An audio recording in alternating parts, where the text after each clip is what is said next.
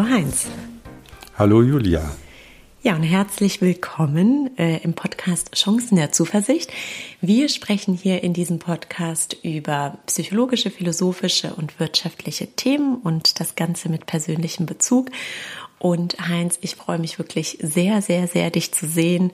Wir sind ja auf ein ähm, ja einmal im Monat Rhythmus umgestiegen und äh, mhm. ja, das äh, ich habe es richtig vermisst, wie ich dir schon vorhin gesagt habe, dass wir jetzt schon lange nicht mehr aufgenommen haben.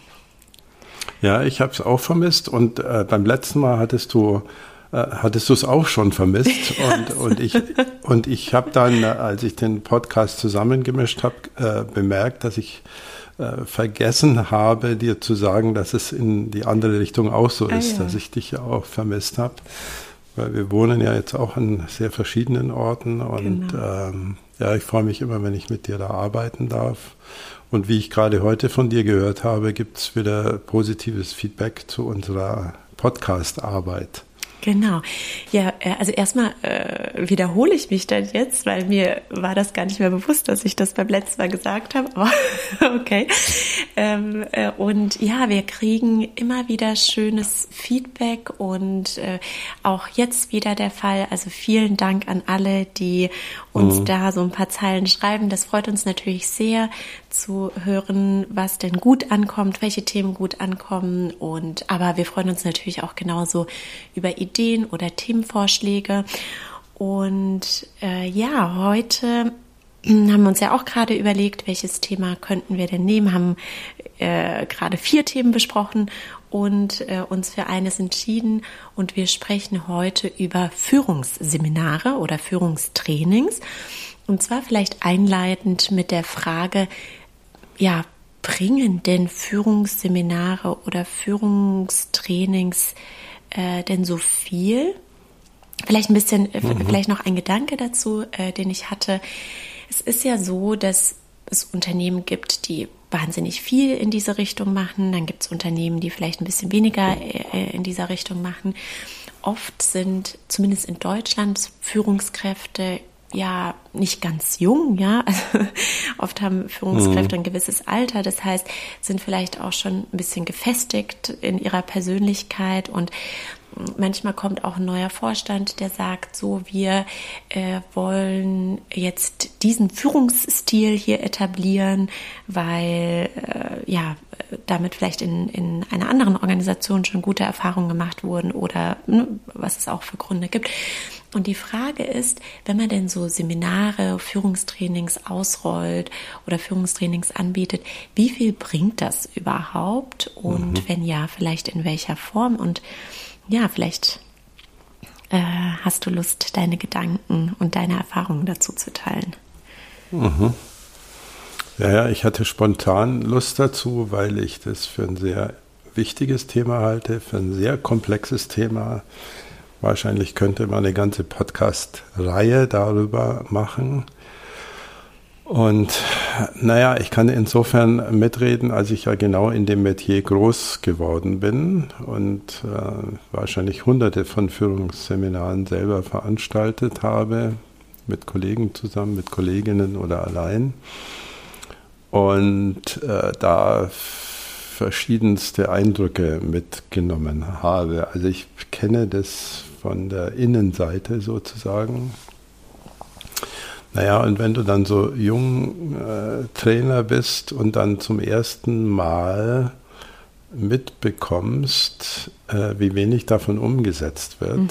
dann, naja, es hat mich, ich übertreibe jetzt ein bisschen, aber nicht ganz so viel, es hat mich nahe an die Depression getrieben. Mhm. Also ich, ich, kann mich erinnern an eine Veranstaltung äh, mit oberen Führungskräften, und da hat vor mir ein sehr, sehr berühmter und von mir sehr geschätzter Professor ähm, Führungstrainings veranstaltet und ich war dann für die nächste Ebene mhm. zuständig. Und da saßen da, Kollegen waren auch noch dabei, 35 Führungskräfte, die alle dieses hochkarätige Training hinter sich hatten. Es ging um die Frage, wie führe ich denn Mitarbeitergespräche? Mhm. Mhm. Und ich habe mir dann die Frage so erlaubt, wie viel von Ihnen haben denn ein Mitarbeitergespräch so ungefähr in diesem Sinne dessen, was Sie gelernt haben, geführt. Und von diesen 32 Leuten haben sich zwei gemeldet. Mhm. Und einer hat gesagt, ja, aber doch auch nicht so richtig, wie wir das gelernt hatten. Und da habe ich mir gedacht, um Gottes Willen, also ein sehr ähm, kluger, praxisorientierter Professor, der tagelang mit diesen Leuten arbeitet. Und das ist es dann, was übrig bleibt. Und das war so nicht die einzige, aber eine der großen Enttäuschungen, mhm. die ich mhm. dann so erleben musste. Facette 2. Ein äh, Prof, bei dem ich noch studieren durfte, Lutz von Rosenstiel, der in der Organisationspsychologie äh, sehr berühmt äh, war und seine Veröffentlichungen sind, Veröffentlichungen sind es auch heute noch. Der hat es mal wissenschaftlich erforscht und hat äh, sozusagen die Halbwertszeit von Führungstrainings empirisch gemessen. Mhm. Und äh, nach drei, vier Monaten ist die Hälfte, mindestens die Hälfte weg. Also man hat so einen asymptotischen Verlauf nach unten. Und auch das muss man erstmal aushalten, wenn man in diesem Metier arbeitet. Mhm. Also das sind jetzt mal die, sind jetzt mal die düsteren Seiten. Ja, vielleicht darf ich dann nur einen Gedanken, bevor du weitermachst, äh, sagen. Und zwar, mhm. ich kenne es ja eigentlich auch von beiden Seiten. Also ich habe sowohl mhm. schon an diversen Führungstrainings teilgenommen, als auch äh, selbst welche gegeben und mich auch mit dem Thema empirisch viel auseinandergesetzt. Und jetzt mhm. vielleicht aber aus der Perspektive des Teilnehmers. Und zwar äh, das effektivste Führungstraining, das mir in Erinnerung geblieben ist und von dem ich immer mal wieder auch heute noch, das liegt schon einige Jahre zurück, oder an das ich immer wieder heute noch denke und da immer noch äh, Ideen oder, oder immer wieder Reflexionen äh, draus ziehe, war ein Training, in dem es eigentlich nur um Selbstreflexion ging und gar mhm. nicht um einen bestimmten Führungsstil. Und das finde ich total interessant, mhm. weil die Trainings, in denen es um einen bestimmten Führungsstil ging, die weiß man dann vielleicht theoretisch, ja, also ich kann auch verschiedene Führungsstile dann erklären und, und, und, äh, mhm. und erkennen. Aber das Training, in dem es eigentlich gar nicht so sehr um einen bestimmten Führungsstil ging, sondern eher um mich als Führungskraft, mhm. um die Selbstreflexion, das ist das Training, das für mich persönlich am nachhaltigsten war. Jetzt weiß ich natürlich nicht, ob das bei jedem so ist, aber äh, das ist so eine ja, Erkenntnis, die ich hier zwischendurch mal reinwerfen wollte. Also ich glaube, da bist du mitten in der empirischen Führungstrainingsforschung gelandet, weil wir ja eine Schizophrenie haben, äh, indem wir einerseits sagen, die neurophysiologischen Erkenntnisse aus der Gehirnforschung zum mhm. Thema Lernen sollen umgesetzt werden. Und andererseits aber Führungsseminare dann auf drei Stunden kürzen, weil mhm. nicht mehr Zeit ist. Und äh, in diesen drei Stunden legen wir dann 20 PowerPoint-Folien auf mit äh, 15 äh, Führungstheorien. Und das ist natürlich eine völlig andere Welt. Also Lernen heißt immer wiederholen, selbst erfahren Multikanalerfahrungen mhm. zu machen und lernen heißt nicht, ich schaue mir 15 PowerPoint-Folien in drei Stunden an. Also das, das mhm. kann auch gar nicht funktionieren. Insofern bist du da sehr nahe an dem, was ich auch erleben durfte, dass die Selbsterfahrung und Selbstreflexion der wichtige Punkt ist. Und als ich groß geworden bin im Training, da waren äh, Unternehmen noch sehr großzügig, was die Zeit betrifft. Mhm. Also wir hatten zum Beispiel einen großen Kunden, bei dem es um die Einführung des Mitarbeitergesprächs ging. Damals übrigens äh, unter wissenschaftlicher Begleitung von Paul Watzlawick, dem großen Kommunikationspsychologen. Und da war es selbstverständlich, dass jeder Gruppenleiter ein Führungsseminar zum Thema Mitarbeitergespräch macht, drei Tage lang Grundseminar, mhm. zwei Tage lang Follow-up. Mhm. So. Und in diesen drei Tagen war mehr als die Hälfte, wir probieren es einfach mal aus. Mhm.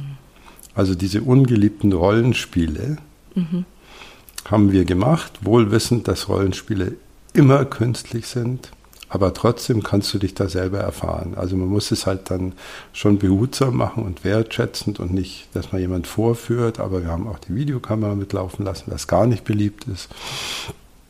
Aber allein schon, wenn du dich einmal siehst, wie du auf einen auch gespielten Mitarbeiter, wohl wissend, dass die Situation künstlich ist, wie du drauf eingehst, bist immer noch du. Mhm.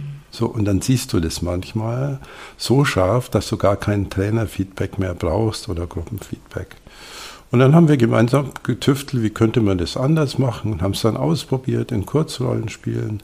Und da haben die Leute sehr, sehr viel mitgenommen. Also mhm. da ist mein düsteres Eingangsstatement äh, sozusagen falsifiziert, weil wenn man sich Zeit nimmt, wenn man trainiert, wenn man ausprobiert, wenn man experimentiert, dann ist das viel menschennah und heute würde ich sagen auch gehirnnäher, also neuro, neuro gehirnmäßig näher am Menschen dran als irgendwelche kognitiven Inhalte über Führungstheorien. Mhm. Das heißt, also bringt mhm. Training was oder nicht, Entschuldigung, äh, muss immer unter der Überschrift laufen, welche mhm. Form von Training mhm. bringt was und welche nicht. Ja, mir ist gerade äh, nur ein Zitat von Covey eingefallen, den du ja auch gerne mal zitierst, der sagt, mhm. äh, bei Beziehungen ist es ist schnell immer langsam und langsam immer schnell. Ne? Und mhm. im Grunde sagst du genau das. Also äh, ein schnelles Training, wenn man irgendwie in drei Stunden einen bestimmten Führungsstil einführen möchte, bringt nicht so viel, aber wenn man es fundiert macht und Menschen ausprobieren mhm. lässt und das Ganze reflektiert begleitet, dann kann das durchaus äh, was bringen. Ganz, ganz sicher. Und du brauchst auch die Wiederholung. Mhm. Also eigentlich wissen wir das alles aus der Sportpsychologie. Mhm. Also erstens mal kannst du Squash nicht aus dem Buch lernen. Auch mit 17 und 32 PowerPoint-Folien nicht und den besten Referenten. Wenn du einmal am Feld stehst, dann weißt du gleich, dass du es mhm. nicht kannst oder was du kannst. Und zweitens gehört da natürlich immer das Trainieren und Ausprobieren dazu. Und was wir im Sport ja immer haben, ist das sofortige Feedback. Mhm. Also wenn deine Rückhand nicht stimmt, dann kommt der Ball falsch. Mhm. So, und leider haben wir das in der Kommunikation nicht immer weil uns unsere Mitarbeiter nicht immer sagen, das war jetzt aber nicht so toll oder so. Ja, also da wissen wir es eigentlich und ich bedauere sehr, dass ich im Markt seit jetzt mittlerweile 20 Jahren eine Verkürzung der Methodiken erlebe. Ähm, mit hin, also bis zur Entwicklung wie Blended Learning, wo man dann halt Medien mischt, was ich schon okay finde. Aber immer wenn wir die Selbsterfahrung vernachlässigen, mhm dann wird es teuer, weil es nichts bringt.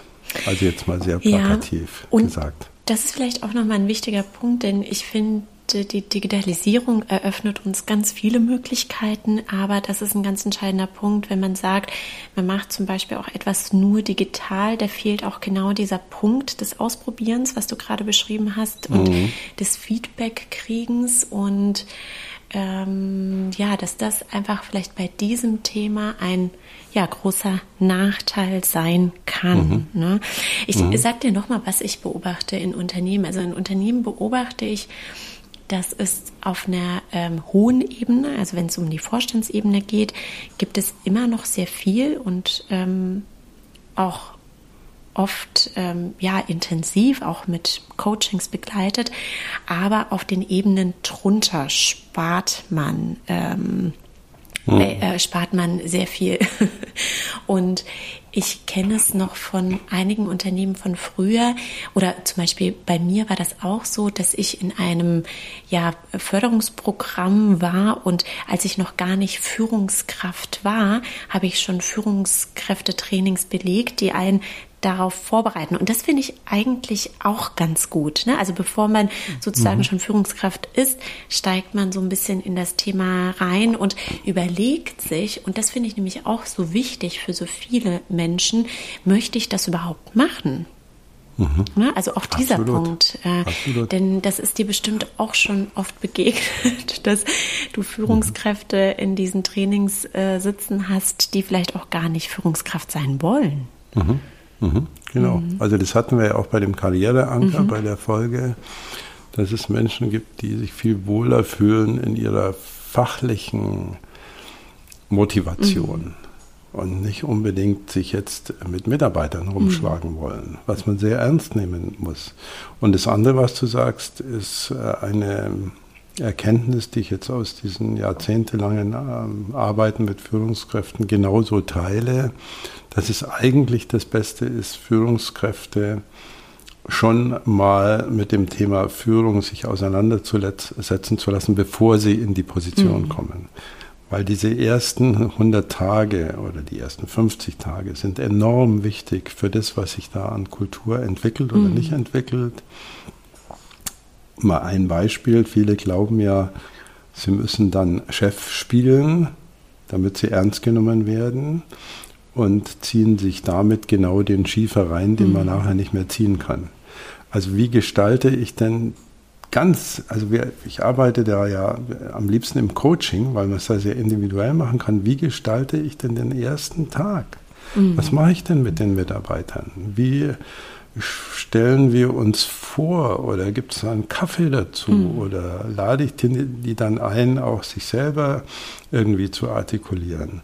Wann kann ich denn so meine Führungsphilosophie verkünden? Klammer auf, bitte nicht zu früh. Mhm. Also wenn ich reinkomme und sage, also eins äh, müsst ihr mal wissen, bei mir ist alles anders und neue Wesen kehren gut und ihr werdet schon sehen, dann mache ich mich nicht gerade beliebt und werde auch keinen großen Sturm an Begeisterung und Motivation auslösen. Das heißt, ich mhm. muss erst mal wissen, was überhaupt gespielt wird. Ich kann doch als Führungskraft, die, die neu reinkommt, überhaupt gar nicht ernst genommen werden. Mhm. Das geht ja gar nicht.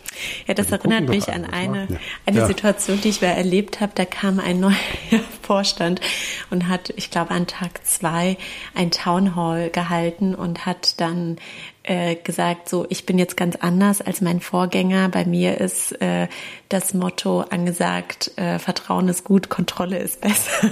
Ja, toll. super, wunderbar, klasse. Also, du kannst dir äh, ja. vorstellen, gut vorstellen, wie das ankam. Ja, ja, ja, ja genau sowas. Genau. Also und äh, da kann man dann, äh, ist, ist wahrscheinlich das Coaching sogar besser mhm. als ein Führungsseminar. Also schon organisatorisch, weil ja nicht zehn Leute äh, zum gleichen Tag Führungskräfte werden. Und ich glaube, dass die Investition eine sehr gute ist, mit den frischen, äh, werdenden Führungskräften mal sehr genau zu bearbeiten, wie gehe ich denn da die ersten 10, 100 Tage mit meinen Mitarbeiterinnen und Mitarbeitern um. Mhm. Was mache ich da? Und auch ich spreche im Coaching dann von der Anführungszeichen Regierungserklärung. Mhm weil der Vorgesetzte immer in einer hierarchischen Position ist und damit auch immer so eine Art Richtlinienkompetenz, um das mal aus der Politik zu übertragen, mitbringen muss. Sonst wäre er ja nur der Kumpel. Mhm. So. Und auch ich spreche dann eben von Regierungserklärung, aber die Frage ist, wo kommt die in der Zeitachse, wo wird die in der Zeitachse, auf der Zeitachse am besten platziert? Mhm. Und im Falle der Führung nicht am ersten Tag. Mhm weil ich da noch gar nicht weiß, mit wem ich es eigentlich zu tun habe und womit ich es zu tun habe. Also sowohl inhaltlich ja. als auch mhm. menschlich, als auch gruppendynamisch. Und weißt du, ich glaube, das ist ein ganz, ganz wichtiger Punkt. Ich mache mal ein Beispiel, warum. Und äh, ich finde, also wenn man sich selbst überlegt, wie kann ich gut als Führungskraft sein oder mhm. welche guten Führungskräfte habe ich denn in meinem Leben erlebt, dann ist das, also das ist meine persönliche Meinung und das ist auch so meine Erfahrung, dass ich eine gute Führungskraft dann oft als gut empfinde, wenn die Führungskraft auch äh, situativ führen kann. Also was meine ich mhm. damit ist, mhm. es gibt Mitarbeiter, die brauchen mehr Führung, es gibt Mitarbeiter, die brauchen weniger Führung. Mhm. Ähm, es gibt auch Situationen, in denen ein Mitarbeiter, der weniger Führung braucht, auch mehr Führung braucht und auch andersrum. Und das finde ich sehr, ähm, sehr wichtig, dass eine gute, also eine Führungskraft das auch individuell einsetzen kann.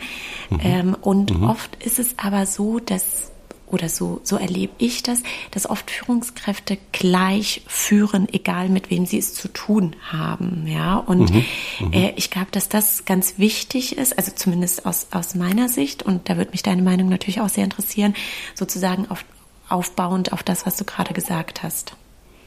Also Führung ist ja immer ein, ein Balanceakt zwischen dem, was du als gültig für alle deklarieren musst, damit du nicht im Chaos versinkst, und was du an Individualität zulassen darfst. Also das ist ja eine der ganz großen Aufgaben des, der Führungskraft oder eine der ganz großen mhm. Ambivalenzen. Wo muss ich den Menschen gleich behandeln und wo darf ich es auf keinen Fall tun, mhm. weil es sonst dann nach hinten losgeht, der Schuss. Mhm. Und ähm, ja, meine biografische Lehre aus dem, was ich da erlebt habe, war, mich immer darum zu kümmern, dass wir genügend Zeit haben, dass die Gruppen klein genug sind.